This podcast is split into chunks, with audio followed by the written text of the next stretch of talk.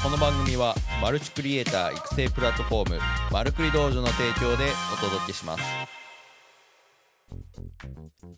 はいどうも皆さんおはようございます。5月10日あ水曜日現在の時刻8時30分帝国通りでお届けしております。はいどうも皆さんおはようございます。いかがお過ごしでしょうか？本日も朝の音声配信の時間やってまいりました。はい。大阪はねものすごくいい天気でね、えー、僕も朝から気持ちのいい朝を過ごすことができております。はい。てな感じでねいつも通り、えー、今日もね音声配信、えー、お届けしていきたいなと思います。あヒデさんおはようございます。ありがとうございます。はい遊びに来ていただいて嬉しい限りでございます。はいということでね、えー、いつも通り番組のご紹介させていただいて、えー、トピックの方入っていきたいなと思います。えー、マルクリ道場ではマルチクリエイターになるためのウェブ動画マーケティングに関する、えー、情報を発信するプラットフォームです。日々凄まじいスピードで動く IT 業界で現役で活躍するクリエイターがあなたのホストとして最新で有益な情報をお届けしております。そしてこちらの音声配信ですが平日毎朝配信でお届けしております。スタンド FM では生配信 Apple Podcast Spotify でもその収録音声っていうのを配信中でございます。さらに音声配信の文字起こしをブログメルマガで配信しておりますのでよかったらメルマガのご登録よろしくお願いします。願いいたします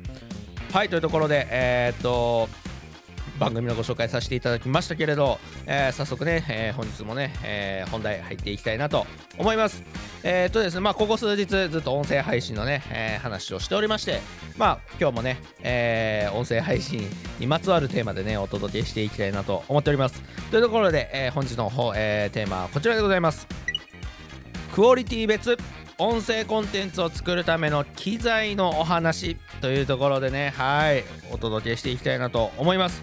機材のお話です。はい。まあ機材といえばね僕も相当こう機材にはね、えー、お金を投資してきて、えー、今のね、えー、いろいろ制作物を、えー、やらせていただいているんですけれど、まあ、僕なりにまあいろいろこうクオリティ別っていう風なところであのー、もし皆さんねこれから音声コンテンツあのー、良さね僕の話を聞いていいなとえー、思って、えー、と始めたいけどじゃあどういう機材があったらいいのか、まあ、あとはその制作の流れとかにもよってね結構必要な機材とかあミニマムでスタートしたいっていうていうニーズとかもあると思いますので、まあ、その辺をね、えー、今日お伝えしていけたらいいかなと思っております。はい。あヒデさん機材びっくりはてなってそうなんですよ。僕がお得意のあ分野である機材のお話を今日お届けしていきたいなと思いますのでちょっとね財布の紐がね緩いとそのまま購入っていうことになっちゃうかもしれませんけれど。あのちなみにあの最初に言っときますけれどちょっと機材にいろいろご紹介をしようかなと思ってるんですけれど一切スポンサーなどは受けておりません。僕がしっかりとお金を払ってでさらに実際に使って。まあなので率直な意見というかまああの忖度のない意見というかまあその辺はねお伝えできるんじゃないかなとは思っておりますのではい聞いていただけたら嬉しいなと思います。で、えー、まあというのもね今回このきっかけになったねエピソードがちょっとね、えー、あるんですけれどあのまあ僕の知人でえー、っとその僕みたいなこういう音声配信をやっていきたいっていう風なね方がいてまあ僕とまあどうせやったらねまあ機材も僕が使ってるものをそのまま使いたいっていう風なあことをねご相談いただいててまあその中でまあでもその結構ね、あの機材の金額とかいろいろ洗い出したらね、まあまあなあのコストになったっていうところで、まあ、妥協できるところは妥協したいっていう風なところで、まあ、相談いただいて、まあ、ちょうど昨日ね、それをこう話した内容になるので、まあ、ちょっとね、えー、あこれ結構ニーズあるんじゃないかなと思って、今回のね、ちょっとテーマを選んだんですけれど、まあ、まずですね、あのクオリティ別っていう風なね、タイトルにもある通りですけれど、まああの、そうですねクオリティと、まあ、あとはその効率化っていうところで、えー、考えてもらって、まあ、この2つの軸でね、えー、起点に、まあ、おすすめの機材とかあおすす、えー、話していきたいなと思うんですけれど、まあ、まず一番効率的一番理想ですね、まあ、僕が今やってるような、えー、制作フローあクオリティっていうのを出したいっていう、えー、ニーズがあるとですね、えー、まあどういうことかっていうと、まあライブ配信をしていきたいっていう、まあまず一つ目の一つ目の分岐点ですね。ライブ配信をしていきたいっていうニーズがもしあるのか。まあここでライブ配信がしたいっていうのであれば、ちょっとね、コストは、え、かかってくるかなっていう感じですね。はい。まあ、やっぱりライブ配信でねお届けするってなったらですねまあいいマイクまあ僕もまさに今やってますけどいいマイクでで BGM も載せたりとか、まあ、効果音出したりとか、まあ、そういう風なあ演出とかのところも、まあ、あるとねえー、と楽しんでいただけるコンテンツがねライブでお届けできるかなって思いますし、まあ、やっぱりライブ配信のいいところっていうのはねリアルタイムでこうねコミュニケーション取れるっていうのもありますので、まあ、そういう観点で結構ライブ配信は、まあ、ちょっとね、えー、マーケティング的な話になると、まあ、取り入れていった方がいいかなと思うんですけれどまあライブ配信しないやり方もありますので、えー、まあ、その辺はねちょっと後半お話ししていきたいなと思うんですけれどまあ、ライブ配信が必要な場合はですね、その、まあ、一番値段のね、えー、っと、貼るというか心臓部分ですね、僕のこの音声配信とかやってる心臓の部分となる、まあ、ミキサーっていうものが必要になってくるんですけれど、このミキサーっていうのが結構ね、値段張るんですね。まあ、これね、過去のエピソードでも、あの、お伝えさせていただきましたけれど、あの、 RODE って言われる、まあ、オーストラリアの音声をね、音声を中心に、マイクを中心にね、えー、いろいろこう、発売してるメーカーさんなんですけれど、まあ、そこが出してる RODECaster Pro 2っていうね、えー、ミキサーがあるんですけれど、これがね、非常に使いやすくてね、今まさにね、えー、 RODECaster Pro 2でいろいろこう、音声をミックスして配信をお届けしているんですけれど、まあ、その辺のね、えー、まあ、演出とかそういう風なコンテンツ作りをしていきたいっていう風なあニーズがあれば、まあ、このミキサーっていうのは必要かなと思います。で、まああのー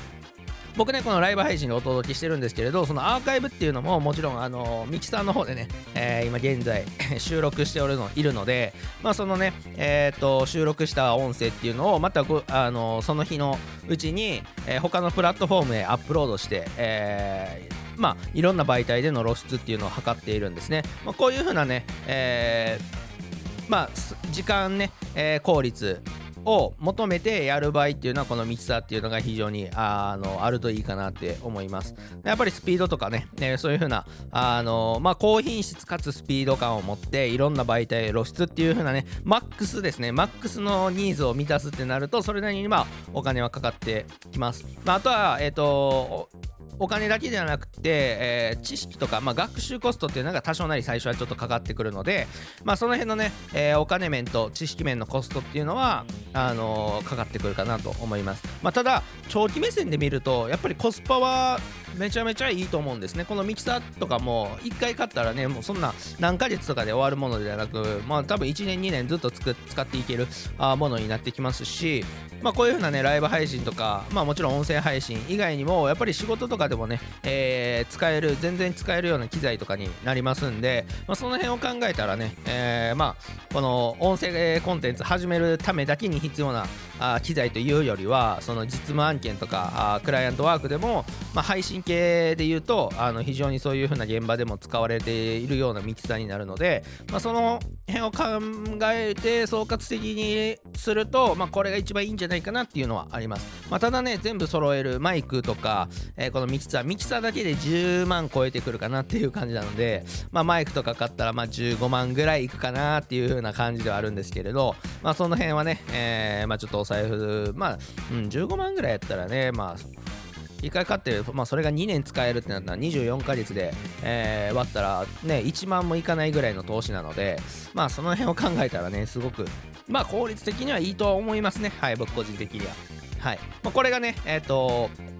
1つ目の、えー、効率的さを求めてクオリティも求めてスピードも求めるっていうもう全て総取りする超欲張りさんな制作フローでいくと大体こんな感じですね。はい。で、えーと、音声コンテンツで、えー、最初のなんで分岐点でもあるライブ配信をしないっていう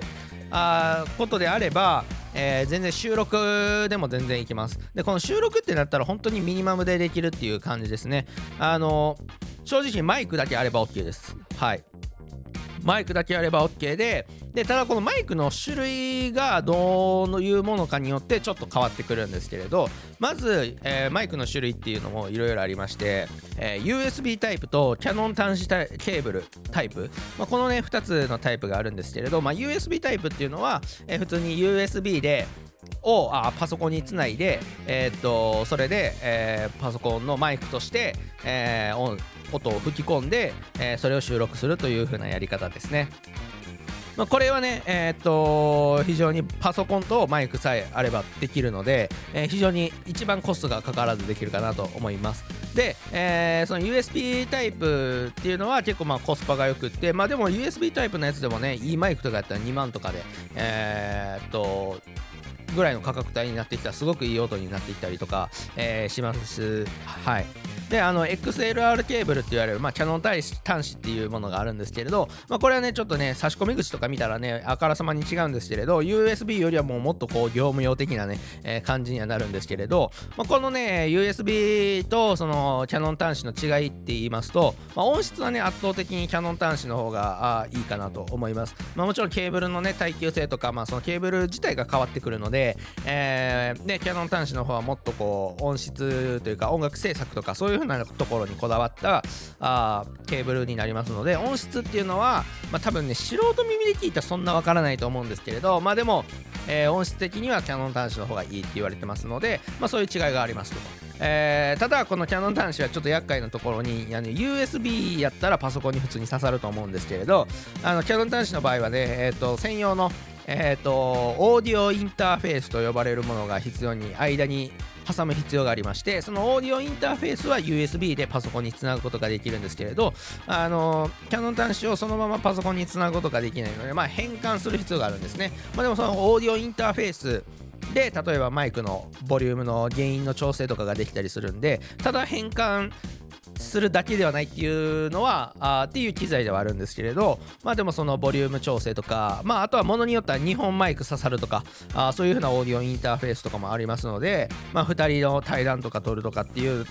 ね、えー、ことを想定されてる場合はそういう風なオーディオインターフェースもありますよと。で、ただそのオーディオインターフェースが大体まあ1万5000とかまあ1万ぐらい、まあそういう風なね、えー、ところになってきます。僕はね、あのヤマハの、えー、っと、ヤマハかな？じゃあスタインバーグっていうモデルかちょっと忘れたんですけれど、まあ、そのヤマハとかそういうところはねすごくあの有名かなと思います。はいっ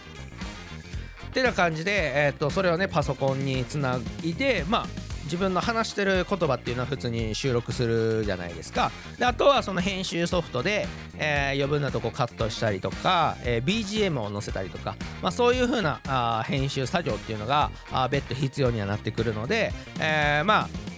編えーと、安くできるんですけれど編集の時間がかかるというふうなところはデメリットとしてあるかなと思います。はいまあ、ただめちゃめちゃ安いですねだからオーディオインターフェース一番ミニマムである USB のマイクで、えー、やる場合、まあ、パソコンのお金はね、えー、ちょっと上乗せはしないんですけどマイクだけで言ったら1万ぐらいで音声コンテンツはスタートできるっていう風なところなので非常に、あのー、コストは抑えれるかなと思います。で、えー、っと、そのオーディオインターフェースの方ですね、キャノン端子のマイクでやる場合はですね、えっと、まあ、それに1万ぐらいの、あのインターフェース代が乗りますんで、まあ、3万ぐらいかな。はい。いいマイクとオーディオインターフェースで3万ぐらいで始めれるかなっていうところなので、まあ、その辺をね、えー、まあ、それでもね、オーディオインター、あ、じゃあ、ミキサーをね、使う、そのね、一番最上級のやつからしたら、まあ、10分の1、ちゃう、5分の1ぐらいになってくるのですごくコスパはいいと思います、まあ、ただあのー、ねえっ、ー、と編集するっていう時間コストはちょっとかかるかなって感じですはいというところでね、えー、まあ、その収録、発信の仕方別でちょっとね、えー、お伝えしたんですけれど、まあ、要はね、ライブ配信したいかしたくないかっていうところで、えっ、ー、と、まあ、一つ考えてもらったらいいんじゃないかなと思います。はい。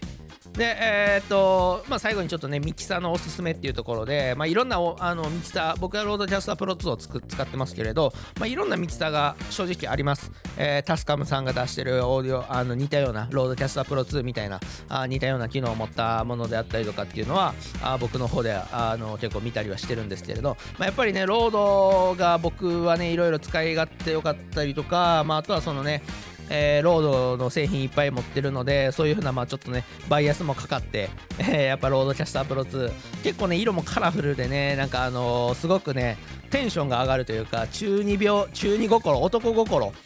くすぐるじゃないですけど、まあ、そういうメカニック系が好きな人からしたらすごくこう心がくすぐられるようなね、えー、商品になってますし、まあ、あとはね RODE マイクいろいろ出してますし、えー、ヘッドホンも出してるっていうのですごくねあの互換性が良かったりとかもありますので、まあ、そういうところでね僕はね RODECaster Pro 2非常にね、えー、推していきたいなと思ってるんですけれど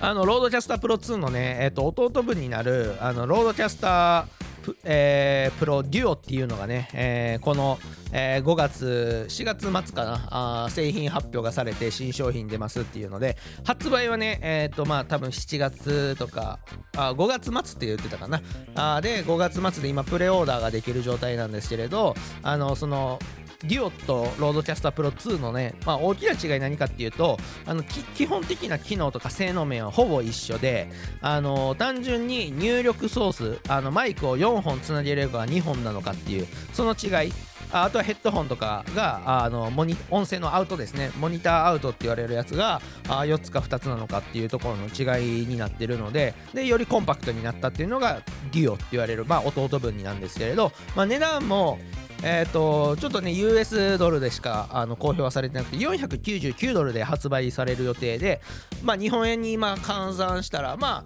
あ、あの、まあ、7万ぐらいかなっていうところかなと思うんですけれど、まあ、あの価格はちょっとね、えー、半分ほどではないんですけれど、あのまあ、ちょっと安く、3分の2ぐらい安くなって発売されるっていう、まあ、あのまだね、正式発表されてないんであれですけれど、まあ、その予定がされてるっていうところなんですけれど、あのまあ、正直ね、えー、僕の今、 RODECaster Pro 2ね、こういう音声配信だけで言うと結構オーバーキルというか、スペックで言うとかなりね、えっ、ー、と、オーバースペックなところではあるんですけれど、まあ、もし、あの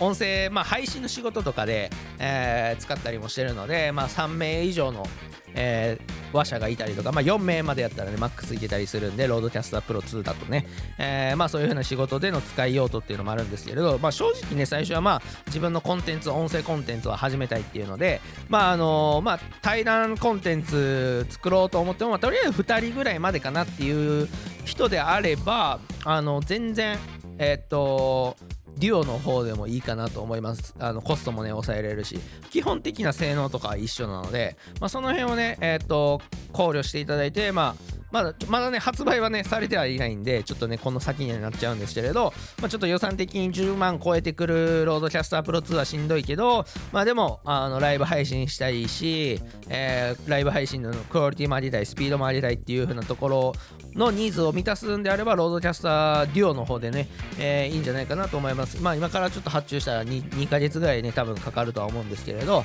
まああのー、全然機材的にはそれでも問題ないかなっていうところはございます。はいというところでね、えー、今日はね、えー、この辺でちょっと機材の話するとねなんか必然的に長くなるんでこの辺でやめときます。はい。あのまあそういう感じであの今日はね、クオリティ別音声コンテンツを作るための機材のお話っていうところでね、えっ、ー、と、まあその制作フローであったりとか、クオリティ別っていうところでね、えー、お届けしてきました。いかがだったでしょうか？いや、本当にちょっと機材の話をさすとちょっと危険やなっていうのを、あの、改めて 思いました。まあちょっとね、この音声コンテンツでね、こう、機材のレビューとかっていうのは相性的には良くはないんですけれどね、あの、動画で見せた方が一番早いので、まあでもね、あのいろいろ機材機材のね、えー、僕がどういうふうなね、えっ、と、思考で、今のこの機材を導入してるかっていうところをねお話できたかなと思っておりますのでまあよかったらあのー、もう本当に本格的に音声配信始めたいっていう風なね、えー、ことであればまあ個人的にあのまあズームとかでもね、えー、なんか見せながらできたりとかあねお時間取ってね、えー、いただけたらあのデモンストレーションとか見せたりできますんでよかったらいつでもご気軽に、えー、っとご相談いただけたら嬉しいかなと思います。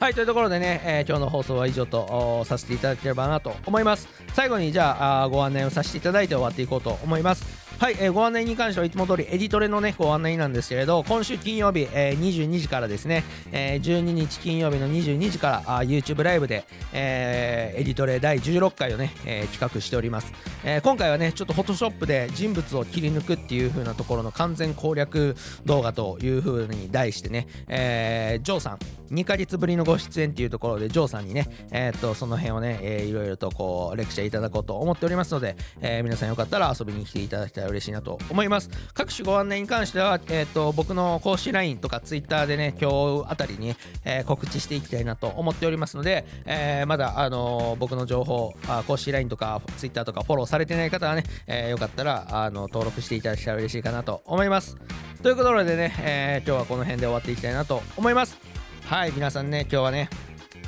えー週の真ん中、えー水曜日というところでもうゴールデンウィークがね終わってもう3日目というところでねちょっとね、えーそろそろこう切り替えていかないといけないなっていう風なタイミングではございますけれどあ僕もね、えしっかりエディトレの準備にしっかり、えクライアントワークにしっかりと頑張っていきたいなと思っておりますので皆さんもね今日一日頑張っていただけたらなと思います。えっとねあそう。明日ねちょっとね僕朝出張で東京の方にね行きますんで明日の音声配信はお休みというところでね、えーさせていただけたらなと思います。はい、えー、と次はね金曜日ですね、えーエディトレ当日の朝っていうところで、えー音声配信をお楽しみいただけたらなと思っておりますので、えー引き続き、えーよろしくお願いいたします。というところで、えー本日の放送は以上になります。今日も一日頑張っていきましょう。いってらっしゃい。